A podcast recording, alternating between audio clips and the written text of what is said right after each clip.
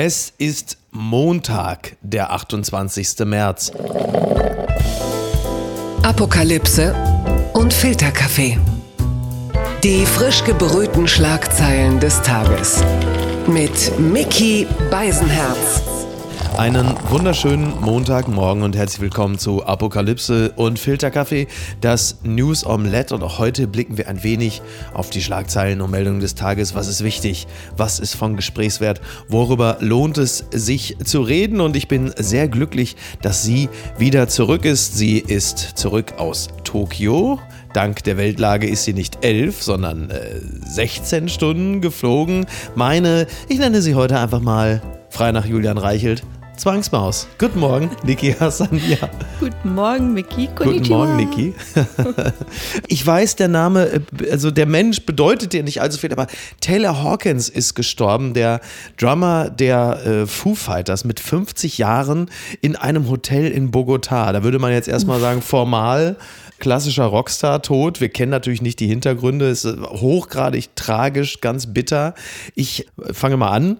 Ich verdanke Taylor Hawkins wirklich einen der, der schönsten Momente wahrscheinlich der letzten 40 Jahre Musikliebhabergeschichte, als ich mit meinem Bruder äh, bei dem Foo Fighters Konzert auf der Trabrennbahn in Hamburg war. Ich wollte ich ja gar nicht erinnere hingehen. mich, ja. Ich hatte ja nur eine Karte bekommen von ihm und ähm, die haben drei Stunden live gespielt. Es war unglaublich gut und dann gab es halt so ein Medley in der Mitte, also diverse Songs gespielt, Ballroom Blitz und äh, unter anderem halt aber eben auch Under Pressure. Und dann hat äh, Dave Grohl sich an Schlagzeug gesetzt und der Drummer Taylor Hawkins, der ja eigentlich so ein bisschen aussieht wie so eine Mischung aus dem äh, jungen Barry Gibb und eigentlich so dem, dem Jesus. und dem blonden, ja, und genau, genau, und Jesus hat dann performt und es war unfassbar gut und diese Energie und diese Sexiness auch. Und ich war so begeistert von all dem, was da geschehen ist, dass ich etwas Ungewöhnliches getan habe. Ich habe vergessen, mein iPhone rauszuholen und irgendetwas zu filmen, geschweige denn mich selbst, weil ich so im Moment war und das ist so toll. Wir haben euch ja damals abgeholt mit Tanja und ich kann mich erinnern, ich kenne dich als sehr glücklichen Menschen, aber an dem Abend wart ihr beide so beseelt und glücklich. Ja. Es war sehr schön. Ich kann mit den Foo Fighters leider gar nichts anfangen. Das Einzige, was mir dazu einfiel, war, Kurt Cobain von Nirvana ist tot. Taylor Hawkins ist tot. Es gibt nur eine Konstante in beiden Fällen. Dave Grohl. Was wolltest du mir Was, sagen? ich, ich stelle nur Fragen, wie toxisch oder so. Ja, ich äh, denke, wir können jetzt Die Schlagzeile des Tages. Landtagswahl, die große Überraschung im Saarland. Das schreibt die Süddeutsche. Der bisherige Ministerpräsident Tobias Hans, like wer ihn noch kennt, wird abgewählt. Die CDU erhält das schlechteste Ergebnis seit 1955. Die SPD-Kandidatin Anke Rehlinger gewinnt deutlich und steht jetzt vor einer entscheidenden Herausforderung. Ja, es ist wohl tatsächlich so, die absolute Mehrheit für die SPD im ich sag mal so, für die CDU ist es eine Blamage von der Größe Hessens. Locker 40 Fußballfelder. Mir fällt leider in dem Moment keine bessere Referenzgröße ein. Und ist das Saarland, die Wahl, die Landtagswahl im Saarland, nicht vielleicht der beste Indikator dafür, wie sehr wir Menschen uns gerade danach sehnen, mal auf ein einfaches Thema eines flächenmäßig relativ kleinen Landes zu blicken? Es ist lustig, dass du das sagst, weil ich habe dir noch geschrieben, wollen wir das Thema überhaupt mit reinnehmen? Das ist ja unglaublich. Weil ich kann Das mir nichts vorstellen, was mehr egal ist als diese Wahl. Hallo? Weil ist es jetzt wirklich richtungsweisend für das Land, dass die Das CDU würde ich nicht sagen. Das hat mit der Bundes-CDU nichts zu tun. die weinenden Männer, Ja. diese Bilder Ja. aus, aus diesen Ja. Festräumen, keine Ahnung, das Wahnsinn, ne? war so deprimierend Wirklich. und dann aber immer Wie das nordkoreanische Staatsfernsehen, als, als Kim Jong-il gestorben ist. So sah das aus da irgendwo. wo man aber von der Polizei verhaftet wurde, Das wenn man ist- nicht genug geweint Das hat. ist absolut richtig, Äh, nein, aber die haben wirklich alle so traurig ja. reingeschaut. Ja, das das, war echt deprimierend. Aber dann fand ich das von, von den Medien so schön, dieser harte Schnitt zur SPD-Zentrale Mhm. Ja, und da wirklich. Jubel. Aerosole, die durch die Luft gingen. Das hat wieder gute Laune gemacht und ich dachte, ja, die Politik ist wieder Ja, naja, klar. the game. Jetzt, jetzt wird, ja, ja, naja, also, es, weil du ja gerade sagst, also, es ist, äh, es ist nur das Saarland, ja.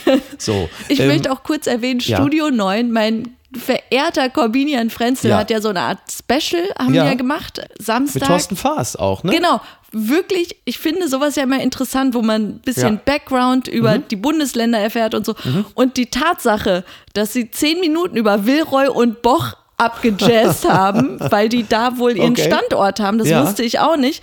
Das hat mir gesagt, Wahnsinn. über das Saarland gibt es nicht wirklich viel zu erzählen. Also was man über Saarland immer erzählen konnte, war, äh, war die Figur Oskar Lafontaine, der natürlich, also ich meine, die Linke, die ja auch so wahnsinnig abgeschmiert ist, jetzt gar nicht mehr in den Landtag kommt, die waren halt einfach bis zuletzt eigentlich noch die größte Oppositionspartei. Die hatten vorher noch irgendwie über 12 Prozent der Stimmen. Jetzt ist halt einfach da gar nichts mehr. Also Lafontaine hinterlässt seine Parteien gerne in Trümmern, wenn er geht. Und man kann also sagen, über Saarland, im Saarland gab es den Oscar schon vormittags. Und ähm, das, das ist natürlich alles Wahnsinn. Und dieser arme Tobias Hans, von dem es jetzt schon in den Nachrichten oder so hieß, er habe keine abgeschlossene Berufsausbildung, weil man sich offensichtlich jetzt mit Mitte 40 ein bisschen Sorgen um ihn macht, dass er jetzt so verarno dübelt. D das hat mich überrascht. Der ist so alt wie du. Der Ähm, sieht richtig. aus wie der Junge von der Kinderschokolade. Muss man dazu sagen, gleichaltrige Männer sehen im Vergleich zu mir immer aus wie der Junge in der Kinderschokoladenpackung. Aber der arme Tobias, ich habe schon gesagt, Tobias Hans ist, also der ist so ein bisschen zwischen B und R trinken, Hans im Gluck. ne? Und er hat es ja wirklich jetzt nochmal versucht. Also seine Politik, die pendelte ja auch immer so ein bisschen hin und her. Sie war etwas erratisch. Sein Tankstellen-Rant. ja, das, das wollte ich gerade sagen. Übrigens mit der SPD, wie die Prozente da hochgeschossen sind. Also, dass die Zahlen so nach oben schießen, das kannte er zuletzt nur von der Zapfsäule. Und das war jetzt im Grunde genommen war das so die letzten zwei Wochen bei ihm. So erst Tanke, dann Anke. Und jetzt äh, ist er da und man weiß nicht, was mit ihm passiert. Zumal sich ja, weil du es hast ja gerade schon angesprochen, März und so, also die komplette CDU hat sich von ihm ja distanziert, wie äh, sonst glaube ich nur, also die SPD und äh, Putin. So. Also was mit dem Mann passiert, äh, man weiß es nicht genau. Also es wird ja jetzt dann sofort immer davon gesprochen, das sei jetzt so der große Knick jetzt äh, für März und die Erneuerung der Partei. Also das tut mir leid, da, das sehe ich jetzt wirklich noch nicht. Da weiß ich nicht, inwieweit diese Dinge wirklich miteinander zusammenhängen. Klar, die SPD hat derzeit ein, wie man so schön sagt, Momentum. Das strahlt mit Sicherheit auch ab auf das Saarland weil es einfach ja wahnsinnig deutlich ist. Aber im Umkehrschluss zu sagen, dass jetzt mit März, äh, weil die ja im Bundestrend die CDU eindeutig jetzt auch schon aufholt Auf, und die SPD ja. überholt zwischenzeitlich, also dass man da jetzt sagen kann, das weiß ich nicht. Also Also, es hat wirklich nur an Hans gelegen, ja? ja, also das hat jetzt wirklich nur Hans gelegt. Den Rest lassen wir uns dann einfach morgen in einem kleinen Special von Thorsten Faas erklären. Die unbequeme Meinung. Die Frankfurter Rundschau schreibt, Biden nennt Putin Diktator und schlechter. Macron distanziert sich überraschend. Angesichts des Ukraine-Krieges reist Joe Biden zu NATO-Partner Polen. Nach einem Auftritt des US-Präsidenten hagelt es Kritik vom Kreml. Die USA rudern zurück. US-Präsident Joe Biden fand zuletzt klare Worte für den russischen Präsidenten Wladimir Putin. Während seines zweitägigen Besuchs in Polen hatte Biden den Kreml-Chef als schlechter, Kriegsverbrecher und mörderischen Diktator bezeichnet. Und warum klingt er eigentlich wie Wagner? Frankreichs Präsident Emmanuel Macron hat sich nun von den Worten des US-Präsidenten überraschend distanziert. Er würde den Begriff schlechter nicht verwenden, sagte Macron am Sonntag. Es gelte, eine Eskalation der Worte wie der Handlungen im Ukraine-Krieg zu verhindern. Ja, ich muss zugeben, ich war auch ein wenig überrascht. Also, wobei, ist man da wirklich überrascht? Ich meine, Joe Biden hatte ja vorher schon gesagt, Putin ist ein Killer und er hat keine Seele. Von daher so Aber, ganz. aber, aber, was für aber. harte Worte, wenn Ja. da gerade Krieg Ja, ist. aber es ist natürlich schon interessant, dass Joe Biden äh, gesagt hat, ja, natürlich kann der nicht bleiben. Natürlich muss der weg. So, und das ist natürlich. Ja, ähm, viele haben es interpretiert als Signal an die russische Bevölkerung, ja, einen, einen Putsch zu starten irgendwie. Und Mhm. Ja, ja. Äh, da hat ja das das, hat ja in den USA Haus schon nicht geklappt.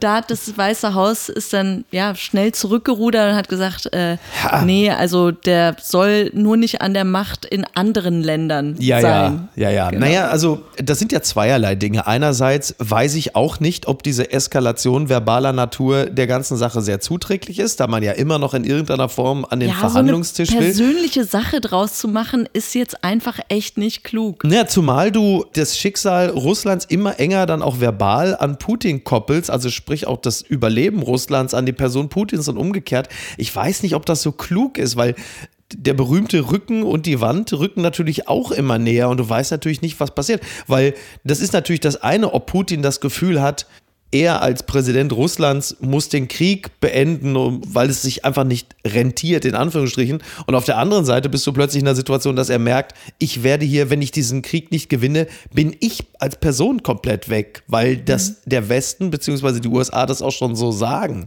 Und abgesehen davon ist es natürlich auch insgesamt immer ein relativ unangenehmer und unangenehm vertrauter Sound, wenn die USA naja, als die USA halt eben darüber befinden, in welchem Land man welchen Präsidenten ein- oder absetzt. Mhm. Da blickt man natürlich so ein bisschen äh, nach äh, Mittel- und Südamerika und so sagt, naja, also, oder Nahe Osten, Nahe überall Osten. eigentlich. So, also das verstehe ich schon, dass man da sagt, da wollen wir jetzt, also mit diesem Sound jetzt nicht an ganz andere Dinge erinnern. Ja, und da bin ich dankbar, dass es einen Macron gibt, der ja, das größere Bild gerade vor Augen hat und ja. weiß, wir werden diese Woche mit Putin telefonieren, verhandeln.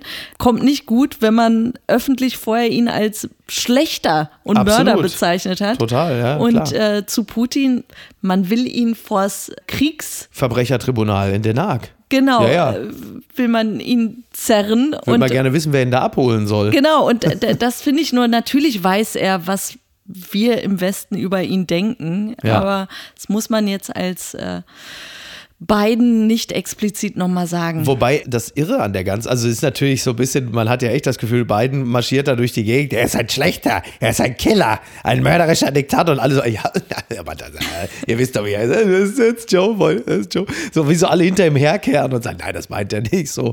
Aber letzten Endes, also A, es stimmt natürlich, was Biden sagt und er hat natürlich auch nicht Unrecht, denn natürlich kann Putin nicht bleiben. Also, das hatten wir hier im Podcast ja auch schon mal gesagt. Wenn man in irgendeiner Art und Weise Russland nicht zum Paria der Weltgemeinschaft machen will, sondern das machen möchte, was, woran eigentlich alle ein Interesse haben, nämlich mit Russland auch in Zukunft in irgendeiner Art und Weise geschäftsmäßige Verbindung wieder aufzunehmen oder zu erhalten, dann kann das aber niemals funktionieren, solange Putin an der Macht ist. Mhm. Das geht gar nicht. Das, das kannst du nicht mehr vertreten. Siehe Mariupol beispielsweise. Also was da alles gerade geschieht, das sind schreckliche Kriegsverbrechen. Du kannst unter dieser Voraussetzung natürlich nicht mehr mit Putin als Verhandlungspartner da sitzen. Es geht, Klammer auf, eigentlich, der Türsteher zwischen Wunsch und Wirklichkeit, Klammer zu, nicht.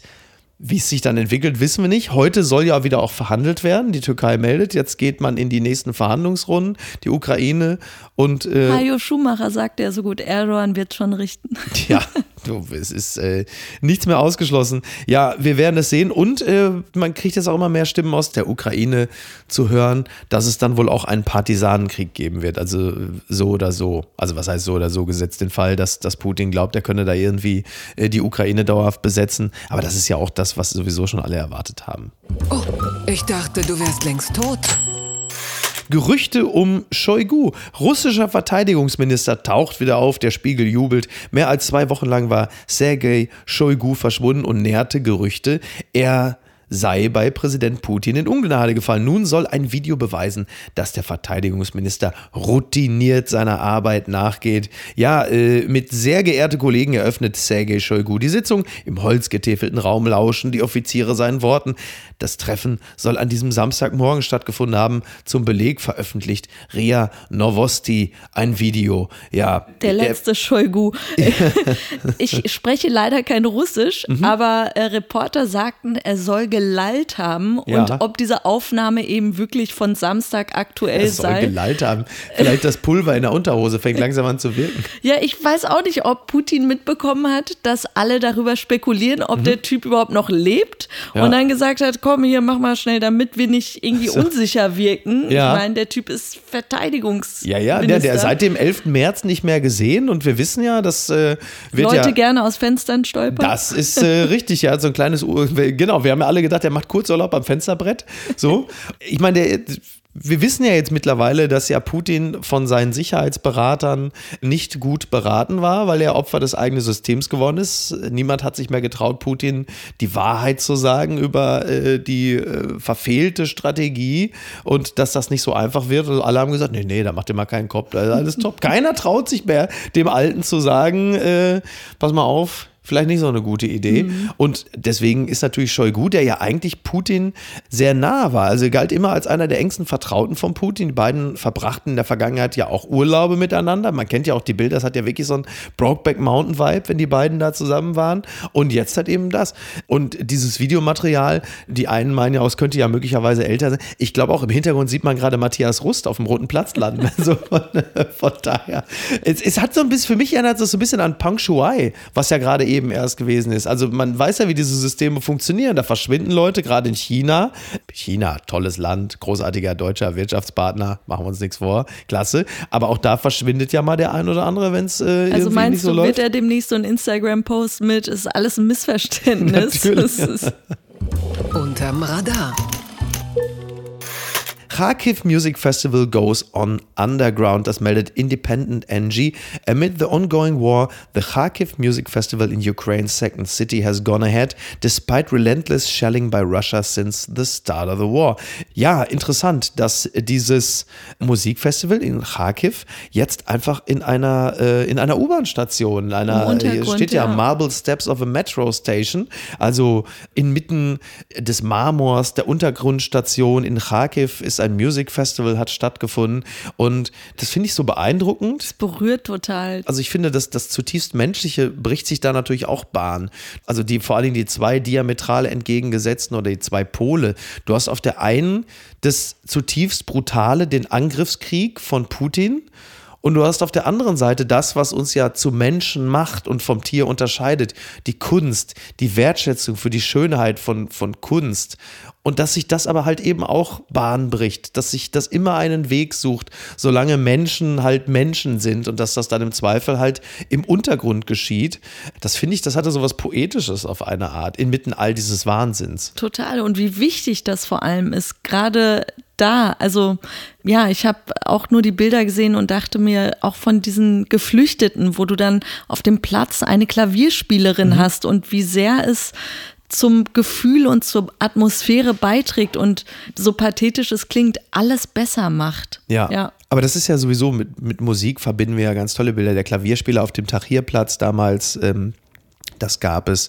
Ich erinnere mich auch, äh, im zerstörten Aleppo gab es auch einen älteren Musiker. Also das sind Bilder, die begleiten uns immer irgendwie in, inmitten des Kriegswahnsinns. Ich weiß nicht, inwieweit es hoffnungsspendend, hoffnungsstiftend ist, aber man sieht halt eben, dass das etwas ist, was unzerstörbar ist, die Liebe zur Kunst und das Einende und ähm, ja. Das gibt's doch gar nicht. Russisches Kriegssymbol Zürich-Versicherung verbannt ihr Z aus dem Logo. Das berichtet RTL. Es ist das Symbol für Putins Angriffskrieg gegen die Ukraine, das große Z. Nachdem russische Truppen mit diesem Kennzeichen auf den Panzern ganze Städte in Schutt und Asche gelegt haben, nutzen es Sympathisanten weltweit, um ihre Verbundenheit mit Putins brutalen Zielen zu demonstrieren. Einige Bundesländer wollen das Symbol jetzt unter Strafe stellen. Auch die Zürich-Versicherung reagiert. Ja, ich meine, also erstmal ist das Z ja an sich immer ein cooles Logo gewesen. Also ich kenne es von meinem Datsun 240Z. Da ist ja sogar auf dem Lenkrad in der Mitte und es gibt einen Schlüssel. Anhänger, da ist das Z drauf. Zorro, klar, Sisi Top. Kann das man Z jetzt alles nicht mehr? Machen? Kannst du, also ist alles wirklich jetzt äh, äh, toxisch. Ist jetzt das toxische Was aber Z? bescheuert ist. Also ich will, klar. ich meine, lass uns über den Bierbrauer Corona. Aber ist das neue Hakenkreuz, ne? Ja, aber muss man, also Warte mal ganz kurz. Jetzt hast du mich mit dem Hakenkreuz. Oh, Gemein, ne? Du Arsch. ich will so aber, aber und dann so, es ist eine Swastika. so. Habe ich dich schon dran gekriegt. Ne? Jetzt möchte ich mal sehen, wie du dich da raus argumentierst. Jetzt das neue Hakenkreuz. Top that. Naja, aber so wird es, aber natürlich bekommt es jetzt eben diese Symbolik. So. Ja, und aber eben, ich, ich wollte gerade sagen, dass Sachen konnotiert sein können mit mhm. anderen. Das hatten wir jetzt mit Putin, meinem ja. kanadischen Leibgericht, oder? Aber da geschieht es halt ja nicht proaktiv. Du hast ja gerade bei Corona auch gesagt, das ist jetzt halt in dem Falle dann wirklich quasi eine Korrelation. Aber in diesem aber Falle. Zürich doch auch, steht einfach für Zürich, Zurich Insurance Company. Ja, natürlich, klar. Naja, ich meine, die Zeit als Zeitung und als Magazin hat auch das Z. So, das war ja übrigens etwas, was ja vor drei Giovanni Wochen oder so bei Twitter dann ja auch mal wieder so, weißt du, dann die hatten einen Artikel über äh, Zelensky und hatten dann so ein, so Mhm. Ein Graphic, das Bild und dann hatten das Z da drüber. Und dann hast du natürlich ernsthaft die Zeit, das ist aber nicht zu fassen, gecancelt, deabonniert, wo du sagst, naja, Entschuldigung, da könnt ihr euch gerne aufregen, aber ich meine natürlich als Chefzyniker, übrigens auch mit Z, würde natürlich, um die Aufmerksamkeitsökonomie dieser Tage abzumelken, würde ich so einen Zelensky-Artikel, würde ich natürlich auch fett das Zeitlogo drüber setzen und würde sagen, ja sorry, Leute, das ist halt unser Zeichen. Was können wir denn dafür, dass Putin das jetzt da einfach, also Aber wir haben du uns sagst nichts es, Böses dabei äh, gedacht. Tian Sieler sagte so schlau, meine Empörungsdrüsen sind schon erschöpft. So, es, es geht nicht weiter. Und da denke ich mir auch, Leute, sich über sowas Gedanken zu machen, beziehungsweise Ja. sich darüber aufzuregen, bitte. Das gibt's doch gar nicht. 26 Millionen Einwohner betroffen. Shanghai geht ab Montag in harten Lockdown, das berichtet t-online.de. Nein. Was, was willst du denn? Du musst doch nicht dahin, du bist doch gerade erst aus Tokio. Verwechselst du wieder, verwechselst du wieder China und Japan? Die strikte Null-Covid-Strategie Chinas führt nun doch zu einem Lockdown in Shanghai. Experten erwarten von den Maßnahmen in der Hafenstadt schwerwiegende Auswirkungen auf den internationalen Frachtverkehr. Wie die Stadtverwaltung am Sonntag über das Staatsfernsehen ankündigte, geht die östliche Hälfte der Wirtschaftsmetropole ab Montag für fünf Tage in den Lockdown. Ab Freitag ist dann die westliche Hälfte dran. Die Einwohner sollen währenddessen auf das Coronavirus getestet werden. Das Ende der Ausgangssperre ist für den 5. April vorgesehen. Ja, ich meine, die Osthälfte und die Westhälfte sind halt dann, jeweils ungefähr 13 Millionen Menschen. Also das ist ja äh, Irre. Wahnsinn. Ja, ne? dass sie einfach an dieser Zero-Covid-Strategie festhalten. Äh, dabei hatte ich äh, morgens noch bei der BBC gehört, dass sie, um ihre Wirtschaft zu schützen, ja. davon jetzt so allmählich abweichen wollten. Ja. Und dann kam diese Shanghai-Meldung, wo ich Ja. mir dachte, hm, doch nicht. Ja, nicht so richtig. Naja, vor allen Dingen, die, die Behörden hatten in Shanghai am Samstag 2269 Neuinfektionen gemeldet. Das entspricht rund 40 Prozent aller landesweit registrierten Neuansteckungen. 40 Prozent, klar, ist eine Menge. Äh, 2269. Ähm, also, das haben wir als, als Inzidenz. Finde Ja. ich. Also, diese Zero-Covid-Strategie hat ja, schöne Grüße auch nach Neuseeland und so, ja nun nicht wirklich funktioniert, wie wir feststellen, sondern. Aber auch ne? interessant in diesem Artikel, wie das immer so ist. Was ist mit unseren Chips? Was ist mit den Ja. Lieferketten? Dieser Gedanke, dass wir sofort mit am Arsch sind. Ja, klar. Ne, das ist ja der Klassiker, genau. Die Lieferketten, was mit, das hast du ja mit der Ukraine ja auch irgendwie. Genau. Ja, ist ja alles schlimm mit dem Krieg, aber die sollen jetzt die Kabelbäume für den VW liefern. So, klar, du merkst halt derzeit wirklich auch, also auch natürlich wirtschaftlich Lieferketten, all dieses Wie und alles jenes, wie es miteinander- alles ja. zusammenhängt. Du hast einen Krieg in der Ukraine und du hast eine Welternährungskrise. Also du merkst wirklich, wie vulnerabel wir alles sind. Das ist ja der Wahnsinn, ist das ja. Ganz weit vorne. Die Oscars waren in dieser Nacht und wir gratulieren natürlich ganz herzlich dem Benedict Cumberbatch. Will Smith. Ja, wir, also, also wir nehmen auch, also wir, wir wissen es noch nicht. Sag die Wahrheit. Ja, wir wissen es noch nicht. Ich sage Will Smith, also wenn man es jetzt hört, dann weiß man es ja. Ich sage Will Smith kriegt den Oscar für seine Rolle als Vater der Williams-Zwillinge, King Richard. Will Smith macht es natürlich, ist ja völlig Benedict Cumberbatch. Ja, da wollen wir the doch Power of the Dog. Sag mal, was ist denn das? Die Oscars haben ja auch eine ganz interessante Transformation hinter sich. Also einerseits haben sie jetzt, glaube ich, acht Kategorien, die einfach nicht mehr ausgestrahlt werden, weil die Ratings, also die genau, Quote war ja. so beschissen. Und andererseits haben sie jetzt so zwei Mitmachkategorien. Einerseits irgendwie Fans Favorite oder so, ne? Favorite Film, da kann man via Twitter abstimmen, was der Lieblingsfilm ist. und äh, Und Cheer- Cheer-Scene oder so. Ja, also, also Cheerest Moment oder so, wo man sagt, der tollste Moment der Oscarverleihung selbst. Genau, man konnte über Twitter mit den Hashtags dann Ja, ja. Und während der Show wird das dann ausgestrahlt, Ja. diese tollste Szene und der Film dann. Genau, ja, ja. Also die, die es gesehen haben, die werden jetzt natürlich sofort sagen, ja, das sei der Wahnsinn. Ich, Also Spider-Man dann. ja, wahrscheinlich, natürlich. es hat ein bisschen Irgendwas was, vom MCU auf jeden Genau, Fall. natürlich, klar. Aber es hat so ein bisschen was von den MTV Movie Awards, die es damals ja gab. Irgendwie Best Kiss, Best Villain. Das fand ich eigentlich damals echt ganz cool. Und du merkst, dass sie natürlich jetzt mehr in diese Popkultur das rein jüngere wollen. Publikum auch ja, weil, und weil halt, Teilhabe, dass man Genau, aktiv.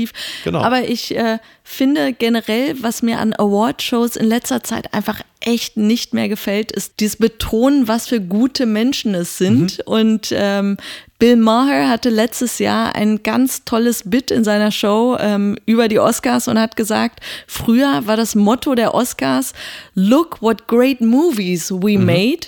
Und äh, heute sei das Thema eher, look how good people we are. Ja. Und dann hast du eine Meryl Streep, die gegen einen Trump wettert. Ja. Weiß nicht, also so dieses äh, Applaus erheischende, dieses billige Applaus holende Ja, ja. beim Publikum, indem man sich dazu äußert, was denn richtig moralisch korrekt ist. Ja. Und deshalb, ich gehe davon aus, dass ganz viel gegen diesen Krieg natürlich klar, auch kommuniziert wird, was richtig ist und worauf wir uns, glaube ich, alle einigen können. Aber Total. du denkst dir, tut es jetzt Not, dass Meryl Streep uns das jetzt nochmal sagt? Ja. Okay. Ja, absolut. Steven Seagal soll die Rede halten.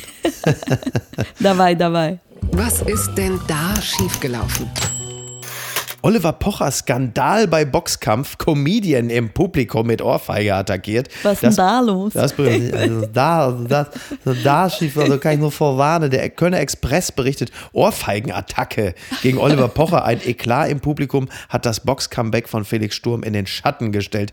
Bei dessen Niederlage wurde Pocher im Publikum geschlagen. Der saß in der ersten Reihe in der Dortmunder, in der Dortmunder Westfalenhalle nichts ahnend in der ersten Zuschauerreihe, als sich plötzlich von links ein Mann näherte und ihm eine schallende Ohrfeige verpasste. Komm mal mit, komm mal mit, forderte er ihn anschließend mehrmals auf. Pocher kippte auf seinem Stuhl zur Seite, ging dann hinter Security-Männern in Sicherheit, ehe diese die Situation beruhigten. Ich habe dieses Video natürlich auch gesehen, wo dieser Typ, diese menschgewordene Bauchtasche da auf Pocher zugeht. Also, und dann Pocher auch wirklich auch so ein bisschen fies, weil das war so, wie heißt das? Bitch Slap, ne? Wenn, Ja. wenn man so aus dem Nichts jemanden, der sich nicht darauf vorbereiten kann, eine pflastert. Also da kann auch so ein Trommelfell mal platzen und Pocher natürlich nachvollziehbarerweise überrascht ist. Und ich, also Pocher hat eine, ich sag das jetzt mal so, ich verabscheue Gewalt grundsätzlich. Aber Gucken mal, wer da spricht. Okay, ich, also es ist ich, ich Entschuldigung, ich komme noch mal rein. Da muss man jetzt schon noch mal was. Diese Szene war natürlich insofern völlig absurd, weil der arme Pocher kriegt da wirklich also heftigst eine gepflastert. Und Warum sitzen- eigentlich? Was war? Also nicht, dass es irgendeine Rechtfertigung Nein, nein, gibt, genau, jemand ja, meine zu exakt, genau. Also wir nennen jetzt hier nicht, also die Gründe, äh, dieser, der Typ, der ihn geschlagen hat, nennt sich Fat Comedy. Und bei Instagram hat er sich da geäußert und er sagte, äh, weil du so einen unschönen Charakter hast, Menschen gerne erniedrigst, Menschen unterstützt, Unschöner die behaupten, Charakter. vergewaltigt worden zu sein, obwohl es gar nicht stimmt. Äh, die Anzeige nehme ich sehr gerne in Kauf. Liebe Grüße, Oma. Also Oma. Also, Ja. Grüße. Shoutout an die Oma. Liebe Grüße, Oma. Ich hätte es anders lesen müssen. Ja. So, also offensichtlich gab es da äh, eine, eine He Art. didn't see Omar coming. Äh, exakt. He didn't see. Oh Gott. Nein, und, und die Szene war so absurd, weil da sitzen dann halt einfach Klaus Strunz, der sich mit Pocher gut unterhält, klar. Dann sitzt da Christoph Daum, dahinter sitzt noch irgendwie so ein Jürgen Höller-Double und ich weiß nicht, wer noch dabei war. Und dann schmiert er ihm eine und Daum sitzt völlig ungerührt daneben und man fragt sich natürlich, warum Ich ist tue das. Genau, und man fragt sich, warum ist er da so unbeeindruckt? Hat er nicht Angst selber? Und natürlich hat Daum gedacht, warum sitze ich da so unbeeindruckt? Äh, äh, äh, ja, also äh, äh, ich, äh, ich, äh, ich, ich tue das, äh, weil ich ein äh, absolut reines Gewissen habe. Äh, aber total ungerührt. Also der hat sich nicht einen Millimeter bewegt. Und dann links neben ihm bricht so die Hölle los. Und diese ganze Szene ist natürlich auch so absurd, weil Pocher sitzt da in seinem, äh, also in, in Kleidung. Und dann hast du aber drumrum halt eben Klaus Strunz, Pocher, ein ehemaliger Funktionsträger mit Drogenvergangenheit. Und dann kommt da noch ein offensichtlich Verwirrter, der sie nicht im Griff hat. Eigentlich ist es wie Bild TV. Und, und das ist wirklich. Was mich aber, jetzt mal Ja. ganz ehrlich, Ja. meine Verwunderung darüber, dass es das erste Mal war, dass Ja. Pocher in der Öffentlichkeit einen Ja. so mitkriegt, Ja. das, das fand ich so am größten. Also das fand ich. Überraschend. Ja. Es, ist, es ist, muss man sagen, es ist tatsächlich wirklich überraschend. Also nochmal, ja. Natürlich ist das asozial. Aber es, ich habe übrigens gesagt, für mich war das so eine Art, wenn man dieses ganze, diese ganze Szenerie sieht, so eine Art Gleichnis dessen, was gerade passiert. Also du hast dann Putin, die Ukraine. Warte, wer ist Putin? Und der Westen sitzt da ungerührt. Na, Putin ist halt der Typ mit der Bauchtasche und Omar. Pocher ist quasi die Ukraine. Wird von einer Aggression, die er auch nicht rausgefordert hat in dem Falle. Und der Rest ist quasi der Westen, der da so sitzt und Aber sagt, haben wir ja, Pocher ja dann mit Waffen jetzt auch aus. Twitter, 280 Zeichen Wahnsinn. Julian Reichelt, ein Mann mit sehr viel Tagesfreizeit, hat offensichtlich äh, am Wochenende die Sendung mit der. Also, es war Sonntag, es war fantastisches Wetter. Menschen, die Freunde haben, Bekannte, Familie, Menschen, die sie lieben, Angehörige, eine Mutter, die für sie kocht, waren natürlich alle draußen, waren weg, sind unter Leute gegangen. Nur ein einziger Mensch war bei diesem Wetter sonntags mittags zu Hause, hat die Sendung mit der Maus geguckt. Es ging um Trans People, ist ja für einige ein großer, sag mal, eine, da wird die Erregungsdrüse halt eben dann doch sehr stark gekitzelt. Und dann hat, also Reichelt offensichtlich Fassung, Julian Reichelt, ehemaliger Chef der Bild-Zeitung, arbeitssuchend. Und der sah das und dann hat er getwittert. Und dann schrieb er, das, ich finde das Zitat so toll, es geht um die Sendung mit der Maus, ja. Die Zwangsmaus und die Öffentlich-Rechtlichen wollen, dass wir uns nicht mehr trauen, Dinge zu sagen, von denen wir wissen, dass sie wahr sind. Sie wollen uns einschüchtern und erziehen, bis wir aus Furcht Fakten verleugnen. Jungs sind Jungs, Mädchen sind Mädchen. So. Und, und also ich, Okay. ja. Ich finde diesen Begriff, also wenn du dir vorstellst, ja, du bist selber jemand, der aus einem Arbeitsverhältnis, äh, sag mal, aufgrund deines Weinsteinesken Geschäftsgebarens gerade erst entlassen wurdest, da finde ich die Benutzung des Begriffes Zwangsmaus mutig, möchte ich sagen. Mutig. Sowas kann man sich nicht ausdenken. AV Club meldet, Pusha T has, and we're serious, released a fish sandwich diss track. Pusha T is one of the best rappers working today. Pusha T has also just released an Arby's sponsored diss track aimed at taking McDonald's fish sandwiches down a pack or two. Ich übersetze das gerne. Der äh, sehr äh, bekannte und sehr, sehr gute Rapper Pusha T hat einen Song aufgenommen, in dem er das Filet of Fish von äh, McDonald's disst mit Lines a la Filet of Fish is shit and you should be disgusted. And how dare you sell a square fish asking us to trust it? A half slice of cheese, Mickey D's on a budget. Er findet's nicht gut, sagen wir es mal so. Jetzt muss man aber auch dazu sagen, Filet of Fish, McDonalds, also, dass man hier diese, also gerade Fischstäbchen und so, dass man so panierte Jenga-Steine nicht ungehemmt walten lassen kann, das merken wir ja gerade an der Dr. Oetker Fischstäbchen-Pizza. Ich will nichts mehr darüber hören. Diese Quaderforelle ist das ich allerletzte. liebe diese Fischstäbchen. Horror. Ich liebe das Filet-O-Fisch und muss trotzdem sagen, dieser Track ist Ein großartig. Rap-Song, der das Filet of Fish disst. Es ist wirklich lustig.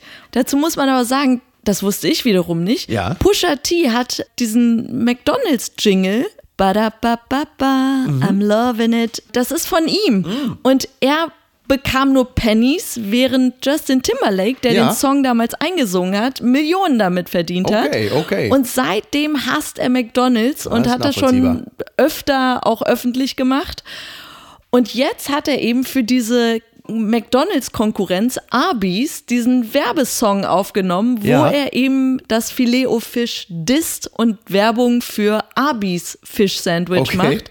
Und das ist sehr amüsant und Also lustig. ich, ich muss es trotzdem nochmal, ich möchte es an dieser Stelle noch einmal sagen, ich komme aus einer Generation, in der vor 25 Jahren Notorious B.I.G. erschossen wurde, weil er wiederum angeblich vorher, ein Jahr vorher Tupac hat erschießen lassen, weil Tupac einen Distrack aufgenommen hat, Hit 'em Up und äh, da haben sich also East Coast und West Coast Rapper gegenseitig gedisst und beleidigt und heute, Heute rappen, geht's um Filet au Fish. Heute wird das Filet und Fisch, was kommt denn als nächstes? Irgendwie, keine Ahnung, die 187 Straßenbande Völlig äh, beleidigt alles. jetzt dann irgendwie, keine Ahnung, äh, sag mir einfach den Doppelwhopper, Wimpy.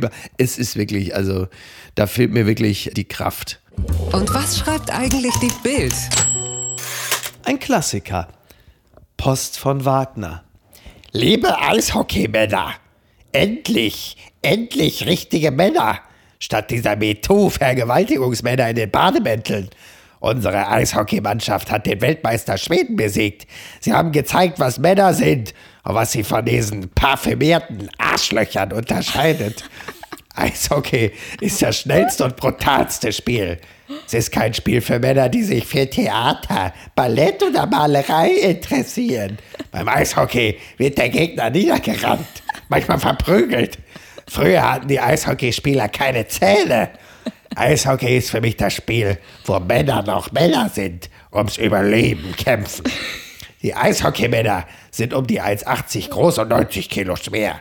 Ich frage mich, welchen Mann eine hübsche Frau ledig wählen würde. Einen Eishockeymann oder einen parfümierten Mann?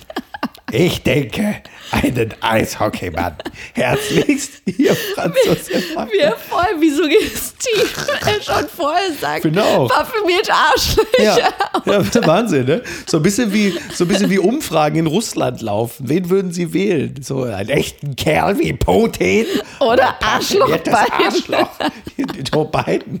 Das ist der Wahnsinn. Oh Gott, oh Gott, Oh oh, Gott. An dieser Stelle möchte ich, wo wir gerade bei echten Männern sind, möchte ich gerne Markus Feldenkirchen grüßen. Der hatte auch einen echten, ja, der, naja, parfümiert, also auf jeden Fall jemand, der sich mit Aerosolen sehr gut auskennt. Er hat nämlich Karl Lauterbach begleitet, also jemand, der früher häufiger in Talkshows war. Und äh, Sie müssen auf Karl Lauterbach nicht verzichten. Die Sendung Konfrontation mit Markus Feldenkirchen kann man heute Abend in der ARD sehen um 22.50 Uhr im ersten. Unbedingt gucken. Das kann ja nur gut sein. Ein bisschen was durfte ich sogar schon sehen und ich sage nur so viel, es lohnt sich. Ansonsten wünschen wir allen einen äh, möglichst guten Start in den Tag und äh, wie sagst du mal so schön, Niki? This too shall pass. Das geht auch vorbei. Bis denn. Bleib gesund. Ciao. Tschüss. Tschüss. Parfümierte Arschlöcher. Apokalypse und Filtercafé ist eine Studio Bummens Produktion mit freundlicher Unterstützung der Florida Entertainment. Redaktion Niki Hassania. Executive Producer Tobias Baukhage. Produktion Hanna Marahiel. Ton und Schnitt Niki Fränking. Neue Episoden gibt es immer montags, mittwochs, freitags und samstags. Überall, wo es Podcasts gibt. Stimme der Vernunft und unerreicht gute Sprecherin der Rubriken Bettina Rust. Ich dachte ja, wir machen einen Podcast zusammen, Joko, und dann ähm, hängen wir einfach ab, einmal die Woche, unterhalten uns ein bisschen lustige Alltagsbeobachtung, manchmal politisches Ja. Take, dies, das, Feierabend. Was stattdessen passiert, ich muss Sport machen. Schöne Naja. Scheiße. Auf eine gewisse Art und Weise ist es aber auch abhängend, ne? ja gut, ähm, das ist aber so, so eine Entwicklung, die man natürlich nicht kommen sieht, wenn man einen Podcast beginnt, wo man aber, wenn man einen Podcast hat, wie wir beide, der jeden Donnerstag erscheint, äh, und Sunset Club heißt, sehr dankbar darüber ist, dass zum Beispiel ein Gast wie Kai Pflaume sagt, hast du nicht Bock auf eine Klimmzug-Challenge? Ja, und jetzt mache ich seit zweieinhalb Monaten, trainiere ich Klimmzüge. Bald ist es soweit. Die große Auflösung, habe ich es geschafft, einen Klimmzug zu schaffen. Also habe ich es geschafft, ihn zu schaffen. Und die Laune ist im Keller bei mir, außer natürlich, wenn wir uns unterhalten miteinander. Aber den Rest der Zeit, den ich nicht mit dir Podcast mache, mache ich ja Sport. Ja, äh, schaltet doch einfach ein und hört rein. Wir würden uns sehr freuen. Und wenn es euch nicht gefällt, sagt es bitte keinem.